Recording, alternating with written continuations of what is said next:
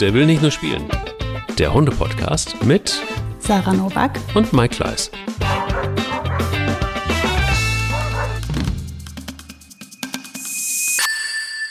Wir haben heute ein ganz, ganz, ganz, ganz, ganz tolles Thema, denn äh, große und kleine Hunde beschäftigen uns erst seit kurzem zwar, seit, seit, seit Ach, Sarah, nee, seit nee, nee.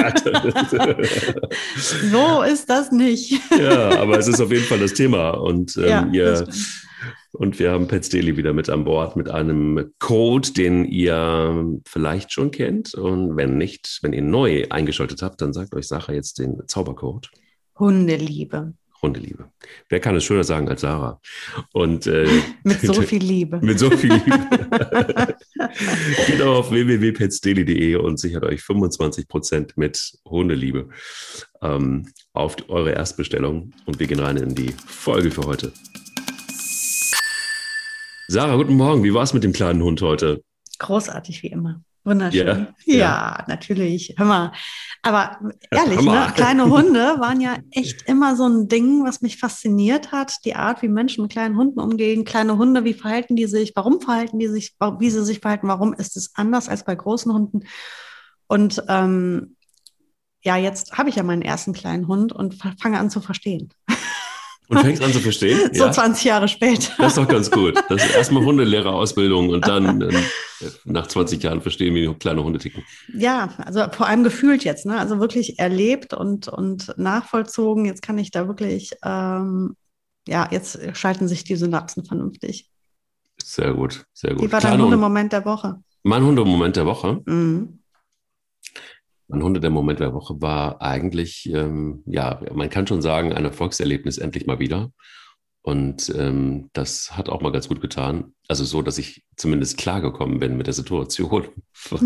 ähm, ja, es äh, war so, dass ich sehr verträumt der, der Sonne entgegen beim Morgenspaziergang den Berg hochlief. Und normalerweise ist es so, dass äh, da keine Tiere sind. Also nicht an diesen Stellen, weil es sehr offen ist alles und sehr weitläufig. Und äh, ich hörte es auch nicht, weil ich irgendwie wahrscheinlich noch so im Delirium war und den Morgen genoss. Und plötzlich, wirklich exakt zwei Meter vor mir, sprangen zwei Rehe aus dem Gebüsch hinaus. Hm. Ähm, normalerweise hätte ich jetzt eigentlich gedacht, dass Spanja das sehr, sehr gut findet und auch den Turbo einschaltet. Sie fand so mittel, aber Bilbo ist natürlich typisch für so einen Jagdhund, ne, der er nicht ist. ähm, hat seinen ganzen Mut zusammengenommen und ist tatsächlich, hat äh, zum Sprung angesetzt und auch Pelle war sehr interessiert. Allerdings äh, fand er eher so, oh geil, großer Hase. Und äh, ja, und, und erstaunlicherweise habe ich sie sehr gut abrufen können. Also es war nachdem, also meine, meine Arbeit der letzten naja, sag ich mal, 14 Tage hat sich gelohnt, mhm. doch etwas konsequenter nochmal wieder zu sein und äh, so ein paar Dinge ähm, auf den Reset-Knopf zu drücken und nochmal von vorne zu starten und äh, Kommandos zu üben und, und all das. Hat sich bezahlt gemacht, denn es waren anstatt äh, zwei Kilometer nur 20 äh, Meter, die gelaufen wurde und dann funktionierte der Rückruf. Pelle war sehr froh, dass er das auch gelernt hatte. Er war sehr glücklich, dass er zurückkam. Also es war alles gut. Und da dachte ich mir so, guck mal, es funktioniert. Es funktioniert doch, was wir hier auch manchmal so in diesem Podcast besprechen. Diese ganzen schlauen Tipps, die wir so geben, wie Hunde ticken eventuell und was ihr mal ausprobieren könnt, das äh, funktioniert. Das ist, ich habe selbst getestet. Wie war es bei dir? Was war dein Hundemoment der Woche? Äh, mein Hundemoment der Woche war, also Boogie und Mika haben sich gestritten. Ne? Und das ist echt sau selten bei den beiden. Ähm, zu, meinem großen, zu meiner großen Freude, wie du dir denken kannst, ja. ist das hier alles wirklich ähm, erschreckend harmonisch. Aber sie haben sich also in die Haare bekommen vor zwei, drei Tagen, ich weiß nicht mehr genau. Wir waren im Garten und es ging um einen Knochen. Und Mika hat den Knochen halt nicht gegessen, also hier so ein Kauknochen, ne? sondern damit rumgespielt und ihn geworfen und was weiß ich was damit getan. Und Boogie hat die ganze Zeit gedacht, nee, so geht man doch mit Essen nicht um das muss gegessen werden. Und sie war eigentlich der Meinung, sie könnte da mit ihr drüber reden. Das sah Mika anders und Mika hat dann irgendwann mal gemeint, sie müsse Boogie korrigieren. Jetzt lässt sich Boogie halt sehr ungern korrigieren. Oh. Folglich ähm, hat es eine kleine Rangelei gegeben, die ich aber glücklicherweise gleich abbrechen konnte. Ähm, laut Hals, wie ich das tue. Das ist dann ein lauter Schrei und alle wissen, die hat schlechte Laune. Und dann wichen die beiden auseinander und die Stimmung war echt richtig schlecht zwischen den Zweien. Mika hat sich total erschrocken über Bugis Reaktion. Die ähm, rannte mir erstmal zwischen die Beine und wusste gar nicht, was sie jetzt machen soll. Ich habe die abgecheckt, ob irgendwas passiert ist. War nichts passiert, also ist alles gut gegangen. Und Boogie wusste nicht genau, äh, gibt es jetzt noch mehr Ärger, was ist los? Und es hat sich dann zurückgezogen. Ähm, das war so am frühen Nachmittag und den Rest des Tages haben diese Hunde sich nicht mehr angeguckt. Ähm, was sehr ungewöhnlich ist, weil die eigentlich ja nonstop spielen, kuscheln, knutschen, was auch immer. Also die zwei finden sich ja einfach echt großartig. Das war aber an dem Tag dann nicht mehr so und sie fanden sich total blöd und ich habe die beiden auch versucht aufzufangen, aber dennoch, sie liefen größ größere Bogen umeinander rum. Und ich merkte, ich spürte noch immer diese Stimmung am nächsten Morgen und ich habe auch gespürt, die Boogie war richtig traurig. Also ich habe wirklich gemerkt, die war traurig. Der, der ging es nicht gut. Die hatte, das kannst du jetzt Vermenschlichung nennen, aber ich glaube, es hat die belastet. Und am nächsten Morgen ähm, hat Mika irgendwann, weil die halt so schön jung und verrückt ist, hat die irgendwann gesagt, ja, komm, spann drüber. Und dann hat die eine Spielaufforderung gemacht im Garten und Boogie hat sich derart gefreut, Oh. Das habe ich echt gespürt. Und dann haben die so mega schön zusammengespielt, bestimmt eine Stunde, eineinhalb. Mhm. Und, ähm, und ich habe diese Erleichterung, also ich meine, das kannst du jetzt, man kann da jetzt sagen, es ist vermenschlicht oder man kann sagen, das hat die sich jetzt eingebildet. Ich glaube nicht. Ich glaube, dass ich das sehr wohl so beobachtet habe und dass es auch so gewesen ist. Ich glaube, Boogie hat wirklich unter dieser Missstimmung sehr gelitten. Mika natürlich irgendwie auch, die war so, aber die war eher vorsichtig und bei Boogie hatte ich das Gefühl, die war traurig. Und das war so richtig Erleichterung, als sie dann wieder gespielt haben und wieder ein Team waren. Und das ging dann den ganzen Tag. Dann haben die den ganzen Tag sich geküsst und gespielt und waren super süß miteinander. Das war, fand, also das hat mich natürlich, denken kannst, da kamen wieder bei mir die Einhörner und die Regenbogen und die rosa Wolken und so. Und Delfine. War, Delfine, ja genau, Delfine, Sonnenuntergang. Also ich war auf jeden Fall mega glücklich. es ist wirklich, es ist, ja, weil es ist also es sind oft diese ganzen, ganzen kleinen Momente einfach, ne? mhm. ne? weil man dann genau. einfach merkt, so dass sich, hatten wir ja auch, also ich auch, auch jetzt irgendwie habe ich gar nicht mehr groß erwähnt, aber ähm, Pelle kann jetzt wirklich mehrere Stunden alleine bleiben, ohne das Haus ähm, tatsächlich äh, mit Urin zu befüllen. Und ähm, das, das ist auch, auch sowas, wo du, du denkst so, boah, wie schnell wird sowas normal? Mhm. Ähm, vor ein paar Wochen haben wir noch darüber gesprochen, was ein Horror das jedes Mal ist. Ähm, naja, aber das wurde dann auch, aber dann ging es so schlagartig auch besser, weißt du, wo du dann einfach so, manche Hunde machen ja dann so echt so Sprünge ähm, mhm. in der Entwicklung. Ja. Und sie checken es und dann, dann, dann, so diese ganze und wie erleichternd sowas auch ist. Das finde ich immer so, was wir, was mhm. wir uns manchmal für einen Stress machen. Also wenn man dann uns so, so, so Hunde-Nerds wie wir, die dann äh, irgendwie denken, sobald der Hund irgendwie einmal irgendwie blöd guckt, haben wir sofort wieder, geht's ihm gut? Ist, ist was passiert? Ist, ähm, ja, hat er Bein? Hat er Magen? Hat er. Mhm. Was hat er denn? Was hat er? Was hat er? Genau. Ja. ja wie schön ist das. Also ich, ich, wie gesagt, ich habe mit ihr gelitten und als es dann wieder alles gut war, waren wir alle zusammen sehr glücklich und die Sonne schien im Herzen. Das war wunderbar. Die Sonne schien im Herzen. Sag mal, mm. Sag mal ähm, jetzt ist ja Mika ein, ja, man kann es sagen, kleiner Hund. Ja. Ähm, großer Hund. Es gibt ja viele, die sagen, ja, ich hätte schon gerne einen Hund, aber ich hätte gerne einen kleinen Hund. Mhm. Das ist so ein Spruch, den man sehr oft hört. Oder wenn bei uns ein Hund ins Haus kommt, dann äh, muss es ein kleiner Hund sein. Der macht nicht so viel Dreck, der ist auch einfacher zu handeln, der ist, ähm, keine Ahnung, Jetzt habe ich mh, hm, ja auch schon bei Pelle immer gedacht, oh, das ist aber echt ein kleiner Hund. Jetzt ist Pelle aber überhaupt gar kein kleiner Hund, der ist irgendwie so kniehoch. Auch Spanja ist für mich eigentlich ein kleiner Hund, obwohl sie auch, naja, nicht ganz kniehoch ist, aber sie ist so für mich immer noch recht klein. Bilbo ist ein okayer Hund, obwohl er riesengroß ist, für, für die, die ihn nicht kennen. Ähm, manchmal verwischt das ja auch so, über die Zeit, dass man irgendwie sich dran gewöhnt. Ne? Mhm. Wie ist es bei dir eigentlich? Ist Michael mittlerweile in deinen Augen auch schon ein großer? Hund? Die ist auf jeden Fall gewachsen Oder? für mich. Ja, und ich weiß, ich frage mich halt wirklich, ich frage auch immer wieder mal in meinem Umfeld, bilde ich mir das jetzt ein oder ist die echt gewachsen? Mir kommt die in der Tat viel größer vor als zu Beginn. Jetzt ist es so, ich hatte halt immer gro wirklich große Hunde, ähm, jetzt nicht so groß wie Bilbo, aber Schäferhundgröße. Frieda hatte 28 Kilo ähm, und war sehr sportlich dabei. Das heißt, ähm, sie war doch eher eine, auch ein großer Malinois und äh, Boogie wiegt so um die 25 Kilo, ist auch ein sportlicher Hund.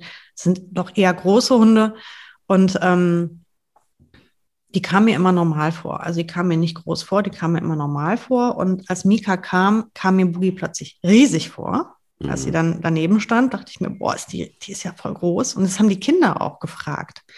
Die Kinder haben mich immer wieder gefragt, ist die Boogie gewachsen? Nee, das sieht nur so aus, weil die Mika jetzt daneben steht.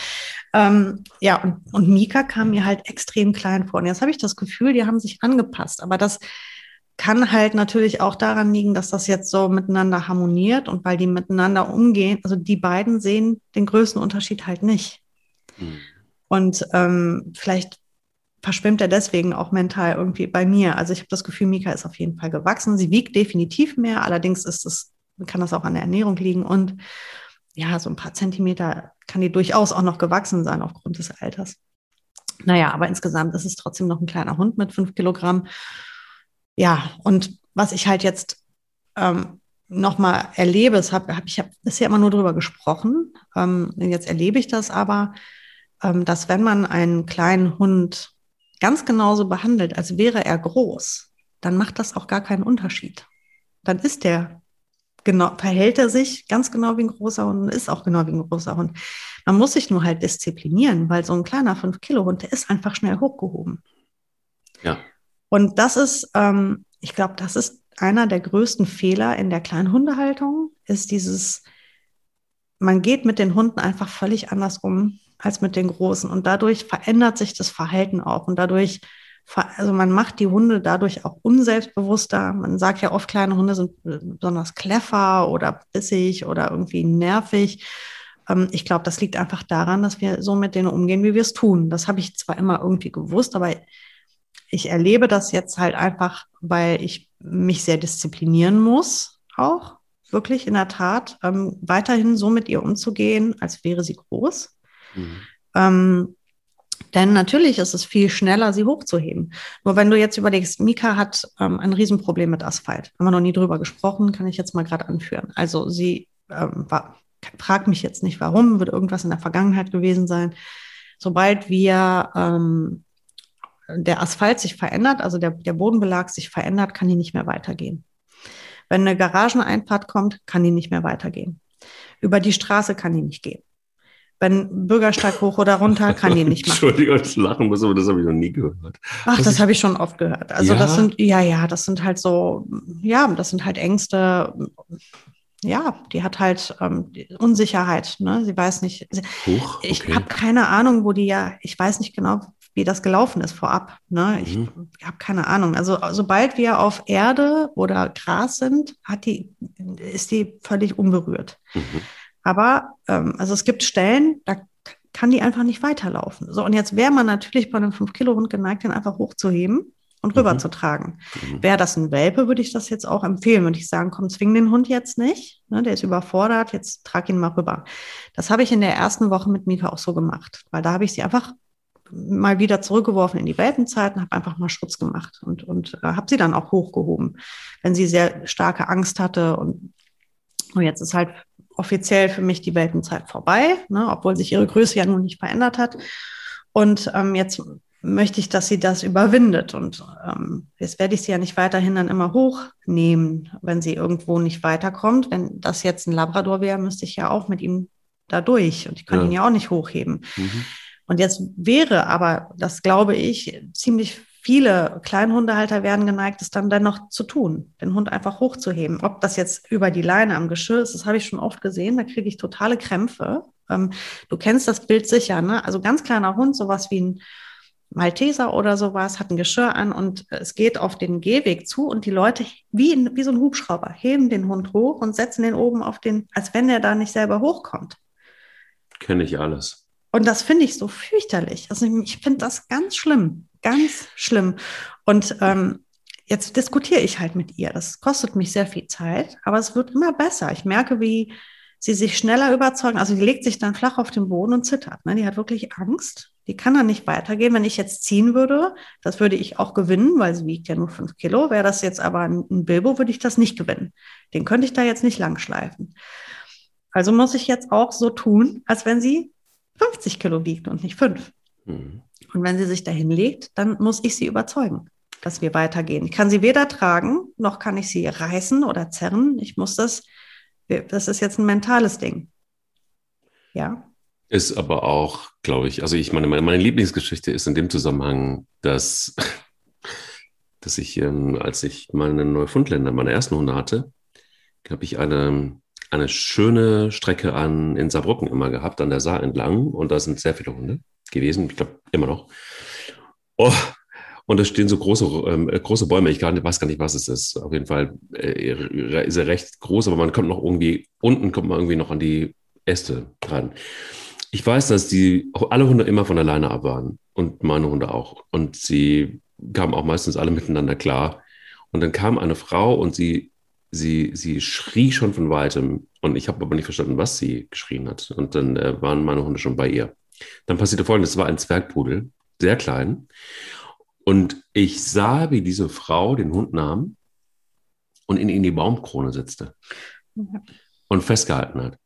Also sie hat ihn wirklich oben in die, also Baumkrone nicht, sondern in den, auf den ersten Ast gesetzt. Mhm. Der, der, der Hund wusste überhaupt nicht, wo es, wo es geschossen hat. Und ich war, ich musste so lachen, dass ich, ich, ich kam dann dahin und habe meine Hunde weggenommen, aber ich musste so lachen, ich habe gar keine Luft gekriegt, weil ich das, es war so ein absurdes Bild und auch, also ja. Und ähm, ich habe ich habe immer so, seit dieser Zeit immer so ein bisschen ein Problem, in Anführungsstrichen, mit kleinen Hunden gehabt, weil oftmals genau das, was du gerade beschreibst, passiert ja sehr, sehr, sehr, sehr oft. Und ähm, meine alles gut gemacht hat Filou. Filou ist ein, hoffentlich gibt es ihn noch, äh, ein Jack Russell Terrier. Und der Typ, dem, dem äh, also Herrchen hier von Filou, war so ein Surfer. Cooler Typ, coole Sacke. Der hat einfach das gemacht, was man wahrscheinlich am besten immer tut. Er hat den Hund einfach behandelt wie einen Hund. Nicht nach Größe, sondern einfach wie ein Hund. Und dieser Hund hat gehört, dieser Hund hat seine Freiheit. Der Hund hat mit großen und kleinen Hunden gut, ist, ist gut ausgekommen. Es war kein Kleffer, es war kein Wahnsinn an der Leine, es war einfach ein Hund. Punkt. So. Und nicht dieser Unterschied zwischen groß und klein in der Denke. Ja, also mhm. ein anderer Freund von mir, auch, äh, auch Jack Russell Besitzer mit Emma, ähm, äh, der hat ihn erzogen nach äh, einem großen, sehr bekannten, sag ich mal vorsichtig, Hundetrainer, äh, und hat ihm französische Kommandos gegeben, warum auch immer, äh, habe ich nicht verstanden. Ähm, und ähm, hat er mir auch nicht erklären können, nur dass eben dieser Hundetrainer, der so ein, ja, recht groß ist in Deutschland, ähm, wo diese Kommandos dann irgendwie immer verteilt auf, auf Französisch, warum auch immer. Mhm. Ähm, Emma hat einfach geschnappt nach allem, was so, wenn ihr irgendwas nicht gepasst hat. Und ich habe dann irgendwann zu ihm gesagt, sag mal, was ist eigentlich mit deinem Hund los? Hör doch mal, also vielleicht wäre es mal ganz gut, wenn du, ja, das ist doch ein kleiner Hund. Ich dachte, das ist doch scheißegal, ob das ein kleiner oder ein großer Hund ist. Der schnappt. Und es tut auch weh. Es ist jetzt irgendwie nicht so, dass ich es lustig finde. Punkt eins und Punkt B ist es einfach auch. Also wir müssen noch nicht darüber diskutieren. Ja, ich sollte mal nicht so sein. Ähm, kleiner Hund, äh, das sollte man nicht so ernst nehmen. Und ja, das, das, sind genau die, das Problem. Ja, das ist das Problem. Ähm, was ich dazu sagen muss, ist, ähm, es hängt halt auch da wieder vom Hund ab, weil also ich bringe schon sehr viel Verständnis auf für die kleinen Hundehalter. Ich habe ähm, in der Hundeschule eine Minigruppe immer gehabt, wo ich ähm, ja wirklich besonders kleine Rassen ähm, untereinander mal hab spielen lassen und die Leute sich hab unterhalten lassen. Warum war das nötig? Ne? Weil ich habe die ersten Jahre habe ich mir gedacht, nein, wenn wir das trennen, dann machen wir ja ein Ding draus. Aber über die Jahre habe ich festgestellt, dass die Großhundehalter sich derart daneben benehmen, dass die Kleinen wirklich mal eine, einen Raum für sich brauchten, sowohl die Halter als auch die kleinen Hunde. Mhm. Ähm, weil die Großhundehalter, die gehen immer mit einer absoluten Lässigkeit da dran und sagen, die machen das untereinander. Das ist alles kein Problem. Das ist ganz normal, das ist Spielen, das tut dem nichts. Ja, du bist ja mhm. der, der mit dem selbstbewussten Riesenkalb nach Hause geht. Der andere nimmt den verstörten kleinen, plattgetretenen äh, Pups wieder mit. So. Und das habe ich so oft erlebt, Mike, das willst du nicht wissen. Wie oft ähm, Großhundehalter ihre Riesenköter auf die Kleinen drauflassen, und ich sage wirklich drauflassen, dann schießt dann ein acht Monate alter Rhodesian Ridgeback los, und spielt mit dem kleinen Pudel von eben. Und ich sage, so wie ich sage, so ist es. Er spielt mit dem Pudel. Der Pudel rennt um sein Leben. Mhm. Und der große Rhodesian Ridgeback, der spielt. Ja, natürlich meint er das nicht böse und der spielt. Das stimmt. Aber der kleine Pudel, der rennt um sein Leben. Weil ich meine, das Größenverhältnis, was wir da geschaffen haben, das ist ja völlig krank. Das muss uns Voll. schon klar sein. Ja, Dass total. da was nicht in Ordnung ist, was der Mensch da gemacht hat, das muss uns ja schon bewusst sein. Es gibt ja Hunde, die wiegen zwei Kilo. Und es gibt Hunde, die wiegen halt 65 Kilo. Wenn wir das jetzt mal auf den Menschen übertragen würden, dann weißt du ja schon, wie du dich fühlst als 20 Kilo Mensch, der einem 250 Kilo Menschen gegenübersteht. Ja. Und wenn der 250 Kilo Mensch mit voller Wucht mit seiner Hand auf den 20 Kilo Menschenkopf draufhaut, dann ist das nicht schön für den 20 Kilo Menschen. Das fühlt sich bestimmt nicht cool an. Und so ist das halt, wenn ein ganz großer Hund mit einem ganz kleinen Hund spielt und die sich nicht und das nicht cool läuft, das Spielen. Und das, ich will das nicht pauschalisieren, weil es gibt sehr große Hunde, die wunderbar und großartig mit kleinen Hunden umgehen, aber es ist nicht Standard. Und die Großhundehalter, die stehen immer völlig entspannt daneben, weil, es geht ja nicht um ihr, ist ja nicht ihr Problem. Die hm. kleinen Hundehalter hingegen, die haben schon ihre Erfahrungen gemacht. Und dann setzen die einen Pudel auch gerne mal in die Baumkrone, weil die nicht wissen, was kommt denn da auf mich zu. Jetzt kommen da zwei große Hunde. Ich habe meinen kleinen Pudel, der ist letzte Woche erst zweimal durch den Park gejagt worden. Ne? Und ähm, jetzt wäre mein Tipp an jeden kleinen Hundehalter, das gehört zum kleinen Einmaleins der Kleinhundehaltung ist, große Hunde vom kleinen Hund weghalten. Das heißt, ich entscheide, wer Kontakt zu meinem kleinen Hund macht. Ich habe dir vor zwei, drei Wochen ja erst erzählt von meiner wunderschönen Begegnung mit dieser abartig unverschämten ja. Frau mhm. äh, bei meinem Spaziergang, ähm, die eine Neufundländer auf Mika losgelassen hat, die an der Leine war. Die sich nicht angehört hat, warum ich sie darum gebeten habe, den Hund an die Leine zu nehmen. Das hat die sich noch nicht mal angehört. Das war der einfach völlig egal. Die hat einfach nur gesagt, er macht nichts. Und dieser kläffende Hund steht vor Mika. Mika hat unter sich gemacht vor Stress. Das war dieser Frau völlig egal. Die hat nicht hören wollen, dass Mika gerade erst in Deutschland angekommen ist, dass Mika sehr verunsichert ist, dass ich Mika nicht von alleine nehmen kann, was jetzt viel, viel besser wäre, weil ich nicht weiß, wie Mika reagiert. Und ich habe keine Lust, die Mika von der Autobahnstraße abzukratzen. So, und das alles hat diese Frau nicht interessiert. Die hat einfach entschieden, ihr Hund ist ja total lieb und deswegen müssen die Hunde das jetzt untereinander klären. Aber die Situation war überhaupt nicht die richtige. Und ähm, das passiert einfach viel zu häufig. Und ich finde, da mangelt es massiv an Respekt füreinander. Und da muss man einfach die Lauscher aufmachen und anhören, worum geht es denn. Und ich finde, genau wie man auch, also wenn die Größenverhältnisse so unterschiedlich sind, ist doch völlig klar, dass es um eine bestimmte Art und Weise geht, wie man miteinander umgeht. Und ähm, ich habe in meinen Minigruppen völlig ausgelassene kleine Hunde miteinander spielen sehen, die sich ganz normal verhalten haben, die richtig glücklich waren und eine Stunde lang getobt haben zusammen. Und da war dann ein Jack Russell dabei und aber auch ein Malteser. Und die größten Verhältnisse haben immer funktioniert.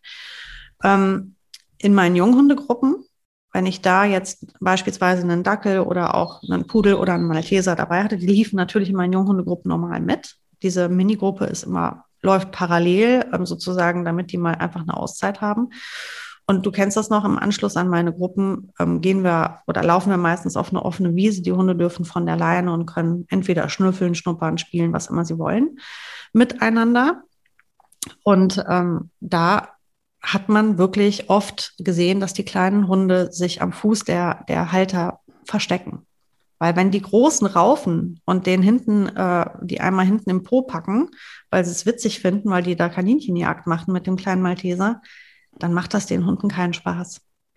Und ich weiß halt nicht, ob das wirklich auch immer das Richtige für jeden kleinen Hund ist, mit einem großen Hund zu spielen.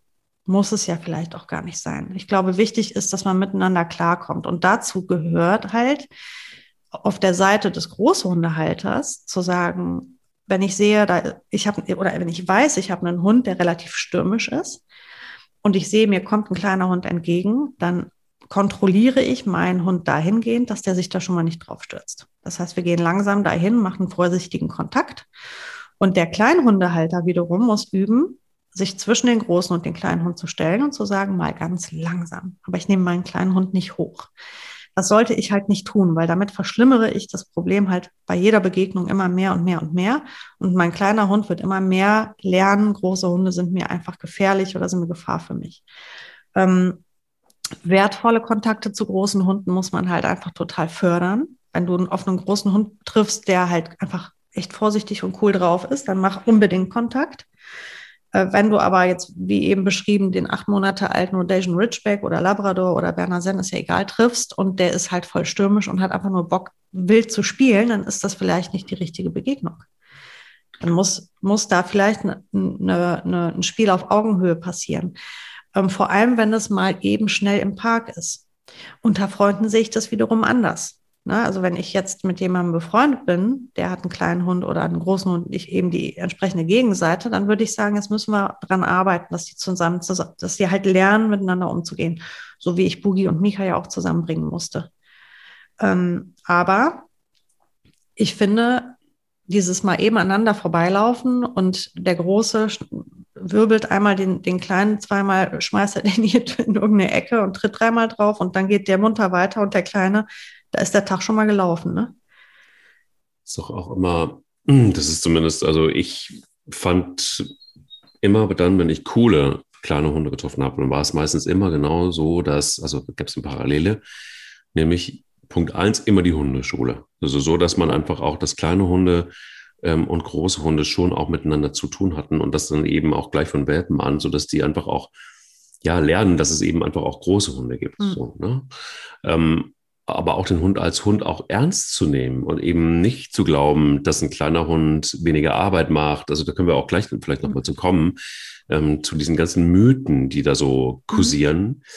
Ähm, einfach den Hund wirklich als Hund zu nehmen und als, als vollständiges Lebewesen. Das ist schon mal, glaube ich, ein ganz guter Anfang. Und du hast es gerade eben so ein bisschen angerissen, auch mal zu gucken, was habe ich denn da für ein Individuum vor mir? Also es gibt ja kleine Hunde, die haben so Bock gerade auf große Hunde. Das habe ich oft genug erlebt. Hat aber auch dann damit zu tun, dass sie meistens eben auch große Hunde kennen und auch gute Erfahrungen gemacht haben. Und das ist eben der Punkt, dass du ganz oftmals ähm, auch Hundebesitzer hast, die eben nicht so achtsam sind und wenn sie so einen großen Hund haben und die einfach laufen lassen und auch gerade wenn Welpen da sind und auch Welpen von kleinen Hunden, Hunderassen, dann einfach ja ach, unachtsam sind. Aber Hunde, die, die mit anderen Hunden erstmal gute Erfahrungen gemacht haben, ich glaube, das ist erstmal so das überhaupt das Wichtigste und die Grundlage von allem. Und dann ist es eigentlich ziemlich egal, finde ich jedenfalls, ob es große oder kleine Hunde sind. Ähm, vor allen Dingen dann, wenn du auch darauf achtest einfach. Und wenn du einen kleinen Hund hast oder einen kleineren Hund hast, der an auch große Hunde gewohnt ist, hat erstmal schon mal da eine ganz andere Basis, auch im, im Miteinander. Und dafür sind wir ja verantwortlich, einmal mehr diese Grundlagen zu besorgen und auch dafür einzustehen, dass es sie überhaupt gibt. Ähm, und ich kenne wirklich ganz viele kleine Hunde, die so Bock haben, einfach auf, auf, auf große Hunde oder überhaupt gar keinen Unterschied machen, ob klein oder groß. Ich hatte das letzte Mal auch von Sally erzählt, die die, die großen Hunde sowas vom Schach gehalten hat ähm, die überhaupt gar, keinen, gar keine Angst vor großen Hunden hat, die einfach auch, gut, es ist auch was anderes. So ist im Land groß geworden, da gibt es eben große, kleine Hunde, da gibt es alle möglichen Reize, so da musst du als Hund irgendwie einfach auch mal gucken, wo du bleibst, ohne dass du ähm, jetzt aggressiv werden musst oder so. Ne? Also ich, manchmal habe ich so den Eindruck, dass durch die Enge der Großstädte viele Hunde ähm, dann jetzt in Corona-Zeiten auch nochmal, dass Menschen anders reagieren, auch gereizter sind und und und Gehst du so ein bisschen aufs Land, ist jetzt auch kein Wunder irgendwie, da ist mehr Platz, da ist nicht so viel Gedränge. Ähm, da geht man manchmal, wenn es gut läuft, auch, auch, auch äh, etwas natürlicher mit, mit, mit, mit Tieren um. Teilweise übrigens auch achtsamer. Nicht nur mit Hunden, stelle ich jetzt gerade fest, wo ich dann doch ein bisschen mehr Zeit auf dem Land verbringe. Ähm, und das zahlt sowas von ein auf die gemeinsamen ähm, ja, Spaziergänge oder Begegnungen zwischen kleinen und großen Hunden finde ich, ähm, finde ich immer wieder ganz toll zu sehen und dann eben einfach auch wunderbar zu sehen, dass große Hunde übrigens, wenn sie es gewohnt sind, auch total gut mit kleinen, die spielen dann auch anders im Zweifel mit kleinen Hunden, weil sie auch gewohnt sind und auch wissen, dass es keine gute Idee ist, sich mit 50 Kilo auf einen 3 Kilo Hund draufzuschmeißen. Ja, wo wir bei einem ganz wichtigen Punkt sind. Und ich glaube, da, und da, da kann ich jetzt, äh, ähm, ich will nicht sagen, dass das sehr, sehr gängig ist, aber das war es definitiv früher. Ich weiß nicht ähm, aktuell, wie die Lage ist, aber ähm, Welpenspielgruppen. Ähm, mhm. Dieses Wort schon. Ähm, Welpenspielgruppe.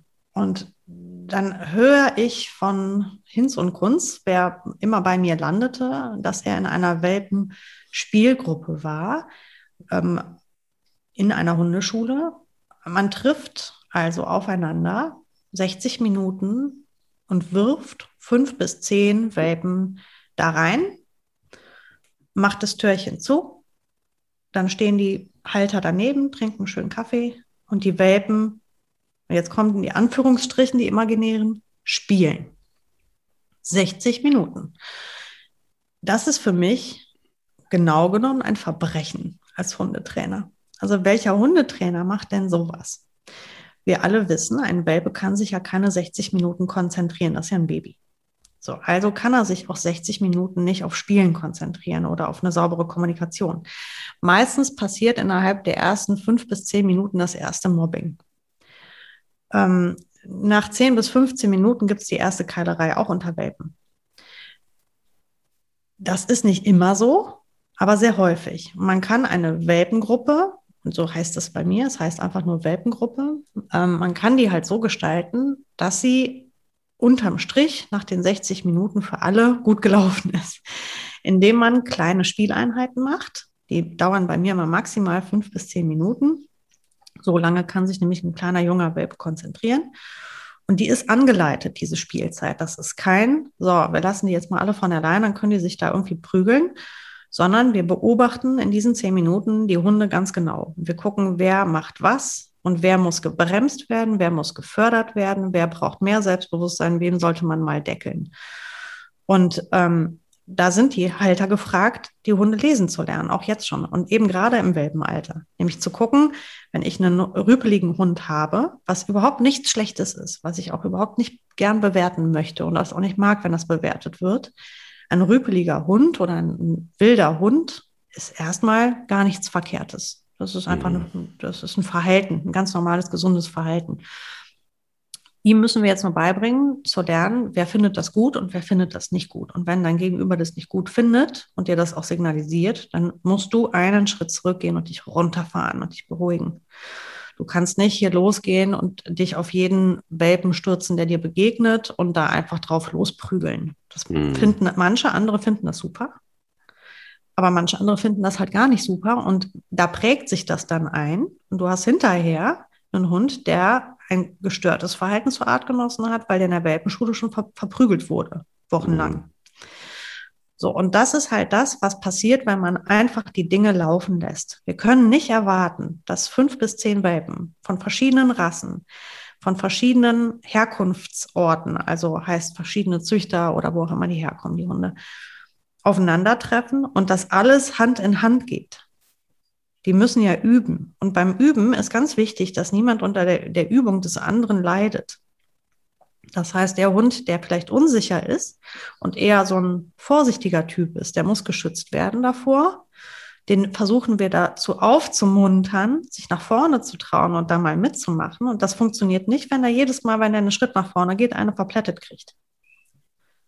Wiederum derjenige, der gerne einem anderen eine verplättet, dem bringen wir jetzt mal bei, einen Gang runterzuschalten. Das ist für mich eine vernünftige Hundeschul-Welpengruppe, in der man da auch schon den, den Hunden beibringt, aufs Gegenüber zu achten und die Kommunikation wahrzunehmen vom Gegenüber. Das würde ja so unter normalen Umständen ja nie laufen. Niemals würde da draußen irgendwie würden fünf oder sechs verschiedene Welpen aus verschiedenen Würfen von verschiedenen Eltern aufeinandertreffen, ohne Geschwister, mhm. ohne ihre Eltern und dann einfach so aufeinander treffen und dann müssten die das alles alleine klären. Das ist ja völlig unnatürlich, was wir da tun. Es ist aber sehr gut, dass wir das machen. Das ist super. Sehr, sehr, sehr lehrreich. Kann was ganz Tolles sein, wenn es vernünftig gemacht wird. Und nach den fünf bis zehn Spielminuten kommen fünf bis zehn Minuten, wo wir ruhen, wo wir verarbeiten. In der Zeit macht der Hundetrainer mit den Haltern Theorie. Dann kommen fünf bis zehn Minuten, in denen wir arbeiten mit dem Hund. Wir üben Sitz, wir üben vielleicht Platz, wir gucken, wie lange kann mein Hund sich jetzt konzentrieren. Auch wieder nur fünf bis zehn Minuten. Nach den fünf bis zehn Minuten kommen wieder fünf bis zehn Minuten, wo wir ruhen. und dann kommt wieder eine Spieleinheit.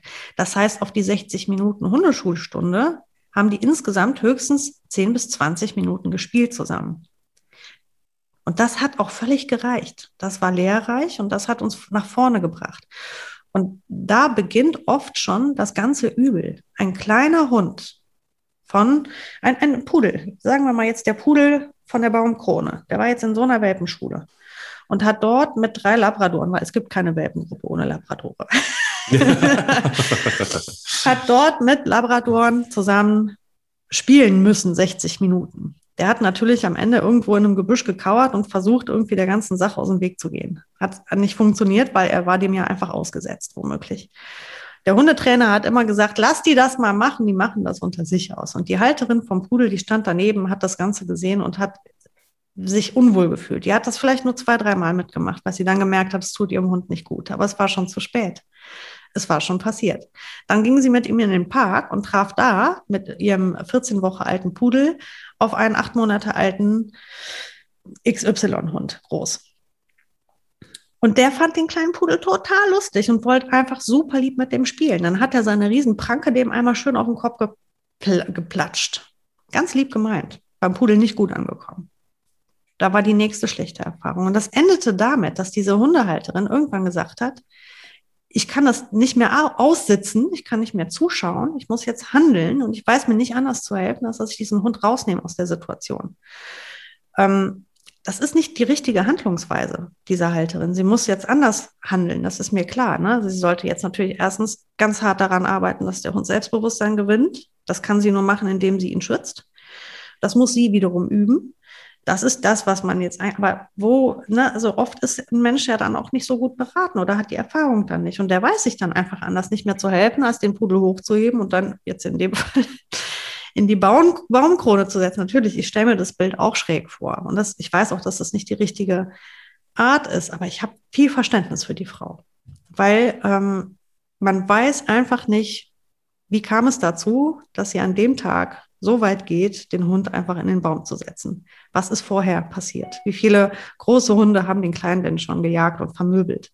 Und der wird von Begegnung zu Begegnung, wird der einfach nur noch ängstlicher und sie auch. Und das überträgt sie auch in den Hund. Der spürt, sie hat Angst um ihn. Und das macht es nur immer schlimmer und schlimmer und schlimmer. Nur letztendlich müssen wir auf beiden Seiten viel, viel, viel genauer hingucken viel rücksichtsvoller sein. Gerade die Großhundehalter müssen einfach aufhören zu denken, das regelt sich alles von selbst. Nein, tut es nicht. Das tut es einfach nicht. Das tut es nur dann, wenn du einen super gut trainierten und sehr souveränen Hund hast, der das toll macht. Und wenn dein Gegenüber womöglich ein, und da will ich jetzt auch nochmal das mit den kleinen Hunden aufbrechen, ähm, ein kleiner Hund ist ja auch ein Dackel.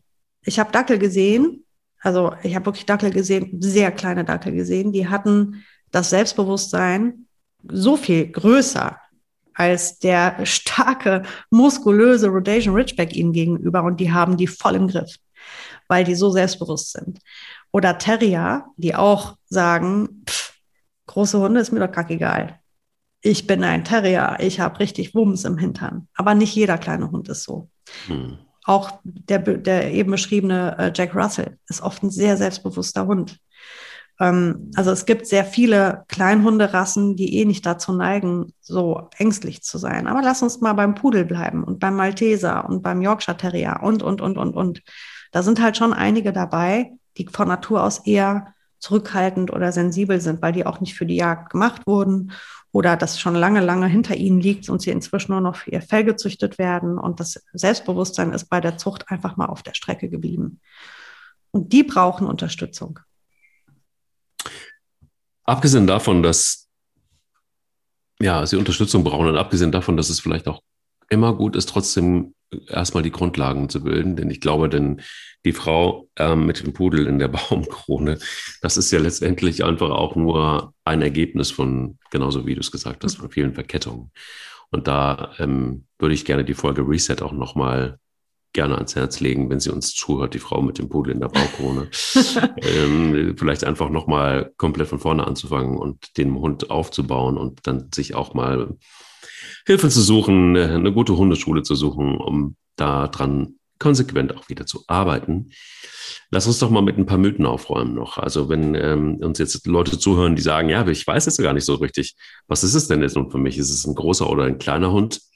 Ist das eigentlich wirklich, ähm, also diese ganzen Mythen wie macht weniger Arbeit, weniger Dreck, frisst weniger, ähm, kostet weniger Geld, ähm, ist ähm, im, äh, äh, ja, einfacher zu handeln im Auto, äh, wenn ich mal unterwegs bin und so weiter und so fort.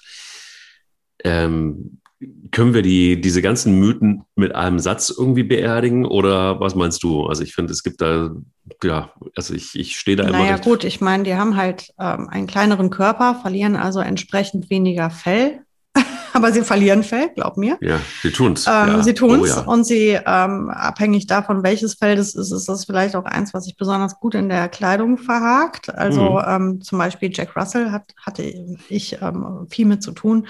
Wenn die äh, gerade im Fellwechsel sind, hast du da auch deinen Spaß mit. Ne? Mhm. Ähm, also das würde ich schon mal ausklammern. Ja, die gehen genauso hin und machen ihr Geschäft in deinem Garten wie der große Hund, nur dass der Haufen kleiner ist, aber deswegen kannst du ihn ja dennoch nicht liegen lassen. Ähm, Mika zerkaut mir gerade original einfach alles, was sie findet absolut alles. Also überall in meinem Haus liegen diese, diese Innereien von den Plüschtieren rum. Ne, dieses weiße, diese weiße Wolle ist einfach überall im Haus. Mhm. Und so Einzelteile, da liegt da ein Hasenohr, hier ein Auge von irgendeinem Viech. Also die, alles, was sie findet, zerhackt die. Ich bin inzwischen ziemlich entspannt, weil sie nichts davon verschluckt, aber die zerhackt halt alles. Also auch hier mhm. sehe ich keinen Unterschied. Ähm, ja, also ich, nee, also im Auto, ja, sie wird auch eine Box brauchen, genau mhm. wie der große Hund auch. Also sie auch ist zwar vielleicht kleiner, die Box, als die vom großen Hund, aber auch die nimmt ihren Platz im, im Auto ein. Und ähm, ich finde, das Einzige, wo ich sage, da macht der Hund mir mehr Arbeit als der große Hund, ist, ich stelle mir halt die ganze Zeit die Frage, wie schaffe ich das mit dem Fahrrad von hier ins Büro? Ähm, wenn ich dann so weit bin, dass ich mit ihr Fahrrad fahre. Das würde ich jetzt noch nicht machen. Wie gesagt, sie hat Asphaltprobleme, das ist, da ist nicht dran zu denken gerade, aber auf lange Sicht würde ich gerne mit ihr mit dem Fahrrad unterwegs sein, so wie ich das mit Boogie mache. Das Ende vom Lied wird halt ein Lastenrad natürlich sein, in dem sie sitzt, weil sie wird das nicht schaffen. Folglich macht sie mir nicht weniger Arbeit als der große Hund in dem Fall, sondern mehr weil ich mir die Frage stellen muss, wie kriege ich die jetzt transportiert von A nach B? Ich kann nicht so entspannt mit dem Fahrrad fahren wie mit der Boogie, die ja einfach die Strecke läuft. Ähm, gut, die Boogie habe ich auch mal im Lastenrad sitzen, aber das ist äußerst selten und das muss dann schon eine echt lange, lange Strecke gewesen sein äh, und, oder es ist unheimlich heiß. Ähm, ja, nee, also ich merke keinen Unterschied. Für mich ist das ähm, absolut dasselbe und die Arbeit in der Erziehung ist die genau gleiche, weil ähm, am Ende ist das ja ein Hund, unabhängig von der Größe muss der halt alles können und lernen. Und wie ich dir eben schon geschildert habe, ähm, ich habe nicht die Absicht, sie hochzunehmen. Also ich habe die Absicht, dass sie dann eben über den Asphalt läuft. Das heißt, ich diskutiere gerade viel mit ihr und versuche sie zu überzeugen, dass sie das mal probiert und motiviere sie und sie wächst daran auch. Aber es ist kein bisschen einfacher. Also ich sehe keinen Unterschied, außer dass eben die Größe ähm, kleiner ist. Aber am Ende ist es genauso. Ein Hund ist ein bisschen günstiger mit dem Futter. ne, also. Günstiger mit dem Futter, ja, aber eine Hundesteuer ist eben einfach auch eine Hundesteuer, die ist unabhängig von der Größe. Genau. Auch die Impfung ähm, kostet dasselbe. Also, auch die Impfung kostet dasselbe, auch der Tierarzt kostet dasselbe, da wird kein Unterschied zwischen genau. klein und groß gemacht. Also es ist, glaube ich, sehr überschaubar. Sie brauchen mhm. auch irgendwie alle eine Decke. Gut, jetzt sind kleine Decken etwas günstiger, glaube ich, als große Decken. Kommt aber auch auf das Modell wieder an, mhm. beziehungsweise auf den Brand. Und insofern, ja. Ähm, ja, würde ich da jetzt auch nicht unbedingt, mhm. ja, also was Klar. man da, ich glaube, das sollte jetzt nicht unbedingt im Fokus sein, der die Entscheidung. Kosten, die Kosten sind zu Beginn in der, in der, ich sag mal, wenn du alle die ganze Grundanschaffung, ne, also wie du sagst, die Decke, das Halsband und der ganze Krempel, da sparst du halt ein paar Euro. Aber ähm, hinten raus muss man es so sehen, der kleine Hund lebt länger als der große Hund, hast du also länger die Kosten. Ähm, ich weiß nicht. Also ich würde sagen, für mich macht es überhaupt keinen Unterschied der größte Unterschied oder der, das, was ich jetzt gerade ähm, als sehr angenehm empfinde, ist, ich kann viel einfacher ähm, die Kinder mit Mika ähm, oder die Mika führen lassen. ähm, weil sie einfach sie besser halten können, wenn sie mal mhm. zieht. Mhm. Und äh, sie ist ja noch nicht erzogen, das heißt, sie zieht auch. Und die Leni, die jetzt sechs Jahre alt ist, die kann die gut halten. Das wäre bei Boogie, also hätte ich jetzt einen, als Zweithund einen großen Hund gewählt, wäre völlig klar, dass es ähm, erst die gesamte Grundausbildung stehen muss, bevor der Hund mal beim Kind mitlaufen darf. Und so, das ist so jetzt ein Vorteil, den ich ähm, noch erkenne, dass sie einfach nicht so stark ist. Aber wieder ein Nachteil ist, weil sonst würde sie ja mit mir am Fahrrad fahren können. Ne? Absolut. Aber du sagst es richtig. Ich meine, schnelles Wachstum ähm, verkürzt die Lebensdauer, ist das Stichwort. Das ist äh, ein krasses Ding, habe ich vor mhm. kurzem erst nochmal nachgelesen, ähm, weil du gerade gesagt hast, kleine Hunde leben länger. Mhm. Und ähm, da ist es so, dass Forscher vermuten das ja, ne, dass das schnelle Wachstum von Welpen großer Hunderassen hinter der kürzeren Lebensdauer steckt. Mhm. Und ähm, bei großen Hunderassen in, kürzer, in kurzer Zeit an Größe und Gewicht zu legen, läuft der Stoffwechsel der Hunde im Welpenalter auf Hochtouren. Und das erzeugt, und das fand ich ganz krass, oxidativen Stress nennt man das, der mhm. bereits im jungen Alter die Zellen der Hunde nachhaltig schädigt. Hast mhm. du es gewusst? Ich fand es sehr spannend. Ja, ich wusste, ich wusste, dass die Prozesse eben anders sind und ich habe auch zuletzt erst ähm, zum Thema Kastration mich nochmal damit auseinandergesetzt, auch Wachstum junger Hunde und so weiter, Wachstumshormone, blablabla und auch im Zuge dessen nochmal ähm, mir bewusst gemacht, dass eben dieses schnelle Wachsen von Welpen großer Hunderassen einfach nicht gut ist. Und da ist aber auch wieder Ernährung ein Thema, ne? wo wir eigentlich wieder äh, ähm, mit Sabrina mal sprechen könnten. Ähm, jetzt nicht zum Thema große Hunderassen, sondern kleine Hunderassen, die ja auch über die Ernährung vielleicht irgendwie anders unterstützt werden können. Gehen wir mal rein und fragen Sie einfach. Perfekt zu diesem Thema, das wir heute behandeln, haben wir jetzt äh, Sabrina Degen wieder da und ähm, die ist jetzt bei Pets Daily. Guten Morgen. Wir haben ein tolles Thema und ich freue mich, dass wir darüber jetzt reden können, was das Futter bedeutet, letztendlich auch. Guten Morgen, ich freue mich auch. Sag mal, große und kleine Hunde, da haben wir jetzt gerade eben, Sarah und ich, schon ganz lange drüber gesprochen. Aber wenn wir über die Ernährung reden, was bedeutet eigentlich dieser Unterschied zwischen klein und groß? Genau, also das ist schon interessant, sich mal zu betrachten, weil man dann doch die Ernährung sehr gut auf die kleinen Hunde abstimmen kann und auch sollte. Ähm, wenn wir uns kleine und große Hunde anschauen, da ist ja der Größenunterschied riesig zwischen einem, zum Beispiel einem Chihuahua und einem Bernardiner. Und ein ganz wichtiger Unterschied ist, dass wenn man ähm, die Körperoberfläche anschaut, dass die bei einem kleinen Hund im Vergleich zum Körpervolumen deutlich größer ist. Also wenn wir uns jetzt zum Beispiel einen kleinen Tischtennisball vorstellen und einen großen Fußball, kann sich jeder vorstellen, dass die Oberfläche eines Tischtennisballs dann doch deutlich größer ist, was im Umkehrschluss für die Hunde bedeutet, dass ähm, die viel mehr Energie über die Körperoberfläche verlieren und deswegen auch mehr Energie über Futter brauchen, also mehr Futter brauchen als ein großer Hund, gesehen auf das ähm, Kilogramm Körpergewicht. Genau, ansonsten sind sie natürlich sehr klein, das heißt, sie haben nur einen kleinen Kiefer, kleine Zähne, die können halt nicht so die allergrößten Trockenfutterstücke oder auch Kautstücke kauen, da sind sie einfach natürlich ein bisschen limitiert.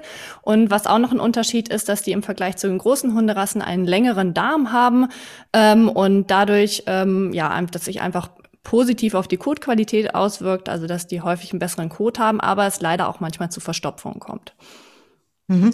Und brauchen dann die, die kleinen Hunde auch eine andere Zusammensetzung? Also klar, die Größe der Krokette und die Menge, aber auch eine andere Zusammensetzung? Ähm, genau, also was schon interessant natürlich ist, ist, dass diese Verdauungssensibilität, die die kleinen Hunde mitbringen, das heißt, da sollte man schon auch ein bisschen drauf achten, ähm, dass man die, die Futter ähm, anreichert mit Sachen, die die Verdauung unterstützen, äh, wie jetzt zum Beispiel Kräuter, die sich positiv auf die Verdauung auswirken oder auch sowas wie Leinsamen. Also gute Ballaststoffe ist auch mhm. immer wichtig und dass das ähm, Futter natürlich ausreichend Energie hat, um auf diesen Energiebedarf eingehen zu können. Mhm. Sag mal, ihr habt jetzt ähm, eine neue Linie rausgebracht. Ähm, Mini-Line heißt die. Und ähm, erzähl doch mal so ein bisschen was darüber, denn, denn das hat ja letztendlich auch direkt auch damit was zu tun. Ihr habt das Problem oder die Herausforderung ja so ein bisschen versucht zu lösen, ne? zwischen klein und groß.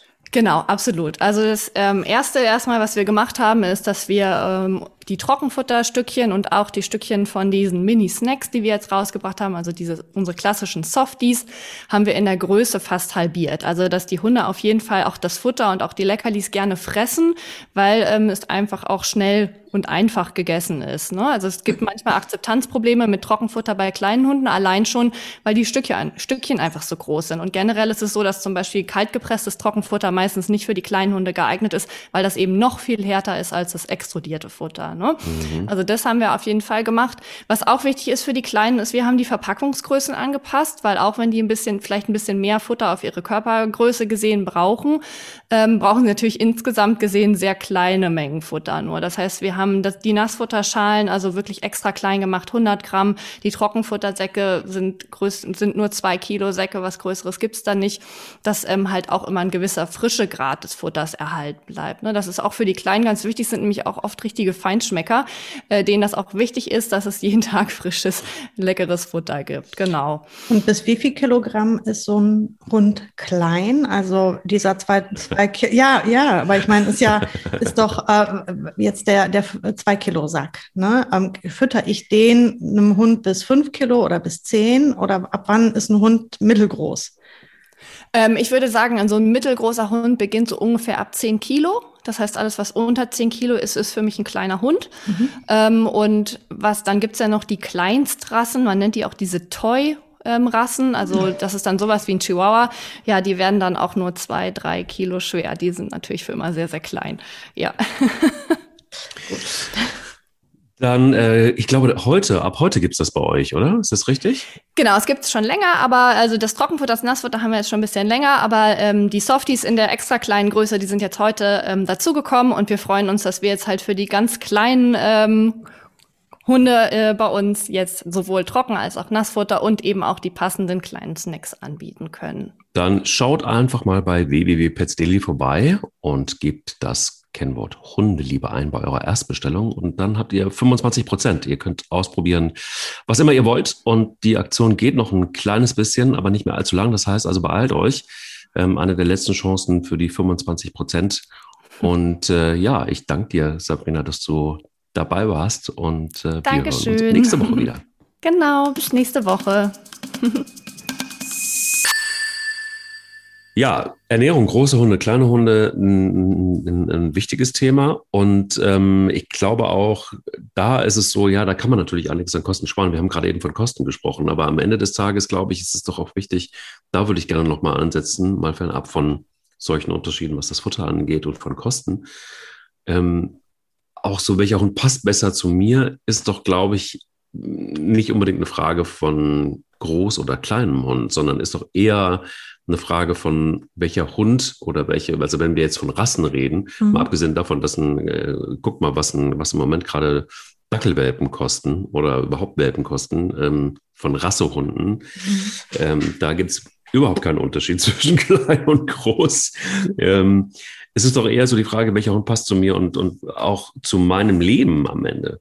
Und wenn dann die Größe eine Rolle spielt, okay, fair, dann, also wenn ich genervt bin und von einem, von einem Riesenhund in einer 50 Quadratmeter Wohnung, dann ist es vielleicht besser, mir einen kleinen Hund anzuschaffen. Aber ähm, erstmal ist es doch erstmal eine Frage von, ja, was für ein Hund, für eine Art Hund passt zu mir. Ja, also ich sehe da auch mit den Rassen, das ist für mich, äh, mit der Größe ist es völliger Quatsch. Da geht es wirklich dann um das Wesen wer zu einem passt und nicht die Größe des Hundes. Leider werden Hunde aber oft anhand von Optik und Größe ausgesucht und da wird dann leider das Wesen rückt ein bisschen in den Hintergrund, was sehr schade ist, weil das ist das, womit wir uns nachher auseinandersetzen müssen und nicht mit äh, der Farbe des Fells oder eben ähm, ja, wie groß der Hund genau ist. Wo ich jetzt schon bei der Größe ein bisschen drauf gucken würde, ist halt, wenn ich Kinder habe. Also ich, wie gesagt, ich habe ja Kinder, deswegen finde ich es für die Kinder schön, wenn der Hund führbar ist. Und das muss kein kleiner Hund sein, das kann auch ein mittelgroßer Hund sein. Ähm, allerdings die wirklich sehr großen, sehr starken Hunderassen, ähm, finde ich, eignen sich aufgrund ihrer Kraft dann nicht mehr, weil, weil man kleine Kinder hat, nicht mehr so doll. Ne? Ähm, also ich spreche jetzt von meinem, ich habe ja vier- und sechsjährige Kinder und dann denke ich an, ja, sagen wir mal jetzt den Rhodesian Ridgeback, das finde ich jetzt unpassend. Ähm, wohingegen jetzt zum Beispiel Münsterländer, der ja kein kleiner Hund ist, sondern sagen wir mal ein mittelgroßer Hund ist oder ein, äh, ein Beagle oder so, würde ja auch wunderbar passen zu Kindern. Ähm, und ist auch jetzt kein sehr kleiner Hund. Ähm, einen ganz, ganz kleinen Hund würde ich wieder nicht mit Kindern nehmen. Weißt du warum? Mhm. Weil die den permanent behandeln wie einen Hasen. Und ich finde es mhm. schon schlimm, wie die Hasen behandeln die Kinder, mhm. weil die Eltern gucken ja auch noch zu und dieses ewige Hochheben. Ich war jetzt letzte Woche mit meiner ähm, Tochter in der Kita.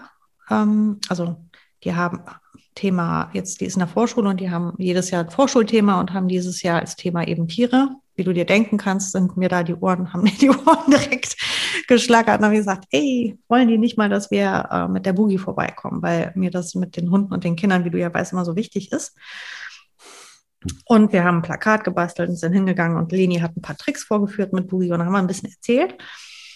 Und was ich halt ganz, ganz deutlich gesagt habe den Kindern und immer wieder ganz laut sagen möchte, Kinder sollen Hunde nicht behandeln wie Plüschtiere. Und umso kleiner der Hund ist, umso mehr neigen die dazu und gehen so damit um. Das heißt, die haben dann den Hund an der Leine, zerren an dem rum, ziehen den in der Gegend rum, heben den hoch, quetschen und knuscheln den so stark und dieser kleine Hund kann sich oft nicht so richtig wehren. Und die Eltern ähm, gucken eher mal zu, weil die sich denken, naja, was soll denn groß passieren? Schlimmstenfalls ne, sind das halt ein paar Löcher.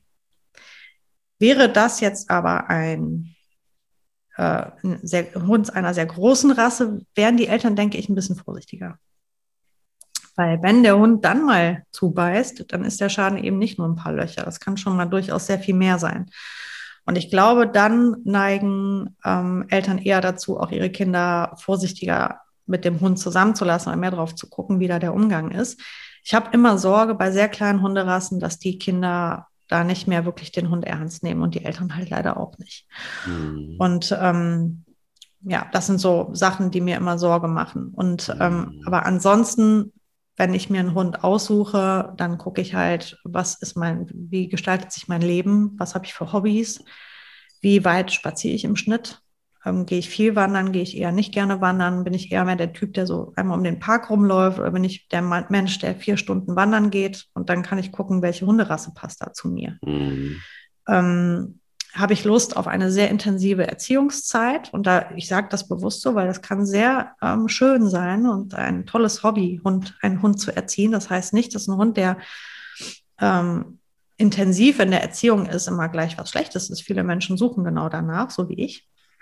Ich finde das ja toll, ich mache das ja super gerne. ähm, andere werden sagen, nee, das soll möglichst äh, unkompliziert verlaufen. Ja, dann dann guck doch bitte mal jetzt nicht so viel auf die Fotos von den Hunden und äh, wie süß die sind, sondern guck doch mal, welches Wesen da passt, welcher Hund zu dir passt. Wie viel Zeit hast du denn für den Hund? Wie viel Zeit möchtest du investieren für die Erziehung oder in die Erziehung? Ähm, wie, wie stellst du dir deine Freizeitgestaltung mit dem Hund vor? Das sind die Fragen, die wir uns stellen müssen und nicht, ist der groß, ist der klein, ist der braun oder weiß, hat der Stehohren oder Schlappohren? Bla bla bla. Du weißt, wie ich meine. Also halt einfach mehr gucken, was ist mit dem Wesen des Tieres. Ich glaube, das ist so für mich das A und O. Ähm, dass gerade wenn es, also wenn es um Rassehunde geht, dann sowieso. Also dann gibt es, glaube ich, einfach auch Rassen, die für bestimmte Dinge gezüchtet wurden. Und dann ist es, ähm, finde ich, immer sehr irritierend, wenn Menschen erstmal gar nicht wissen, was es für ein Hund ist, was sie sich da angelacht haben. Und mhm. dann fangen manche Probleme ja schon an. Und da ist dann auch schon auch manchmal so die Frage zwischen klein und groß ist eine Frage. Und dann auch so ein, du hast es vorhin angesprochen, denn der Dackel, ja, der erlebt ja im Moment gerade wieder so eine Revolution, so eine, so eine, äh, wie heißt das? Äh, Renaissance oder so? Oder das ist eine, eine, ein eine Comeback. Ein Come, ja, ein, oh, ein Comeback, genau. ähm, so dass, dass, dass irgendwie ganz viele Menschen einen, sich gerade einen Dackel ähm, anschaffen. Ich habe den einen oder anderen mal gefragt, auch in meinem Bekanntenkreis gibt es den einen oder anderen Dackel mehr jetzt. Und da hieß es, ja, der ist klein, ist handlich, ähm, trotzdem aber ein Charakterhund. Und äh, ja, Dackel sind irgendwie klasse. Und ja, einige haben aber richtig Probleme mit ihren Dackeln. Auch schon relativ schnell gehabt, weil einfach er klein und süß war und der selbstbewusste Dackel dann aber dann doch schon Dinge gemacht hat, die sie eher von einem großen Hund erwartet hätten. Also, weil das Missverständnis von vornherein klar ist, dass es mhm. einfach ein Jagdhund ist, dass er seinen Job hat. Und so gibt es viele Hunderassen. Und bei einem Mischling ist natürlich jetzt immer viel, viel, viel schwerer. Ähm, wer weiß schon, was ähm, alles in, in, in Mika drin steckt. Keine Ahnung. Aber ähm, zumindest ist ja, ähm, könnte man eine Ahnung haben bei dem, was du so mhm. ähm, erzählst. Und da denke ich mir einfach auch, ja, auch hier ist es ja auch ganz gut, mal, auch wenn man einen Hund aus dem Tierschutz holt, zu erfragen, was könnte drinstecken? Wisst ihr da was drüber? Habt ihr da irgendeine Erkenntnis? Mhm. Manchmal zumindest ist es bei meinem Tierschutz, äh, bei meinen Tierschutzleuten so ist, dass sie schon einigermaßen sagen können, was wahrscheinlich da drin steckt. Und dann kannst du dir deine Gedanken dazu machen. Vielleicht auch mal die ein oder andere Literatur wälzen. Vielleicht einfach mal auch wirklich gucken, ist ein Dackel wirklich einfach so ein süßes kleines Ding, das man gut in die Jackentasche stecken kann, wenn Gefahr droht? Oder ist es per se gar nicht so eine gute Idee. Ich meine, die kann alles Mögliche passieren am Ende mhm. des Tages. Bilbo ist auch ein Hund, der er hasst, zum Beispiel Kies. Also er, er findet Asphalt völlig in Ordnung und Wiese auch, aber Kies ist für ihn die Pest. Mhm. Da sucht er sich immer Wege außenrum, weil, weil bloß er nicht drüber laufen. Bloß nicht drüber laufen, genau. Und ja. manchmal muss er aber drüber laufen, wenn keine andere Chance. Also ich glaube immer noch mal zu schauen, ist der Hund, den ich mir da ausgesucht habe, egal ob groß oder klein, ist das die Entscheidung für mich? Ist die wirklich gut? Und passt so ein Hund zu mir? ähm, damit kann man, glaube ich, schon ganz viele Missverständnisse ausräumen. Hm. Und halt auch nicht zu unterschätzen, dass eine kleine Hunderasse nicht deswegen unkomplizierter oder einfacher in der Erziehung ist. Ne? Also gerade der Dackel, den du angesprochen hast, Dackel sind für mich absolut herausfordernde, eine sehr herausfordernde Rasse, Voll. die ähm, auch unbedingt arbeiten muss, weil die einfach unglaublich intelligent sind und sehr gelehrig und super gerne arbeiten. Also ich habe in der Hundeschule Dackel gehabt, die haben eine Unterordnung gehabt, da wäre es aus dem Staunen nicht gekommen, wie die mega geil mitgearbeitet haben. Es hat so Spaß gemacht mit denen. Das sind so coole Hunde und also wie so viele. Ne? Ich könnte jetzt die Liste ist ja lang, aber wo wir gerade den Dackel hatten, denke ich mir auch, ja, wie viele Leute denken, ja, so ein kleiner Dackel. Und dann können, können sie den aber ein Leben lang nicht von der Leine lassen, weil der natürlich Ambitionen hat. Ne? Also so easy peasy ist das alles nicht und ähm, auch wirklich nicht zu unterschätzen. Und am Ende steckt in so einer Hunderasse ob die zwei Kilo oder, oder 60 Kilo hat, einfach mal ein Hund drin. Mit allem, was dazu gehört. Und jeder Hund hat ein eigenes Wesen, einen eigenen Charakter und wir müssen uns auf diesen einen Hund einstellen. Und ich würde mich so freuen, wenn jeder da draußen, der auf einen kleinen Hund trifft, ihn absolut respektiert. Und ähm, auch dahingehend, dass eben dann der große Hund vielleicht an die Leine genommen wird und vorsichtig an den kleinen Hund herangeführt wird, damit der Kontakt auf Augenhöhe passieren kann. Und das ist eben nicht der Fall schon durch Natur. Ne? Das heißt also bitte, fahr dich runter, großer Hund, damit der kleine Hund vernünftigen Kontakt zu dir aufbauen kann. Ich gehe jetzt mit meinen drei großen Hunden spazieren. Mhm. Und, ähm, und ich mit der kleinen. werde mal gucken, ob wir den kleinen Hund hier aus der Nachbarschaft treffen und ähm, dann kann ich euch eins sagen, geht die wilde Fahrt los. Da ist nämlich richtig was gebacken. Und dieser kleine Hund hat so Bock auf große Hunde. Gott sei Dank, so dass es da keine Probleme gibt. Und da kann sie nicht genug von bekommen. Noch besser. Das und, klingt äh, schön. Ja, das wird auch schön. Dir eine schöne Woche. Wir hören uns nächste Woche wieder zum neuen Podcast. Bis nächste Woche, Mike. Tschüss. Bis dann. Tschüss. Der will nicht nur spielen. Der Hunde-Podcast mit Sarah Novak und Mike Kleiss.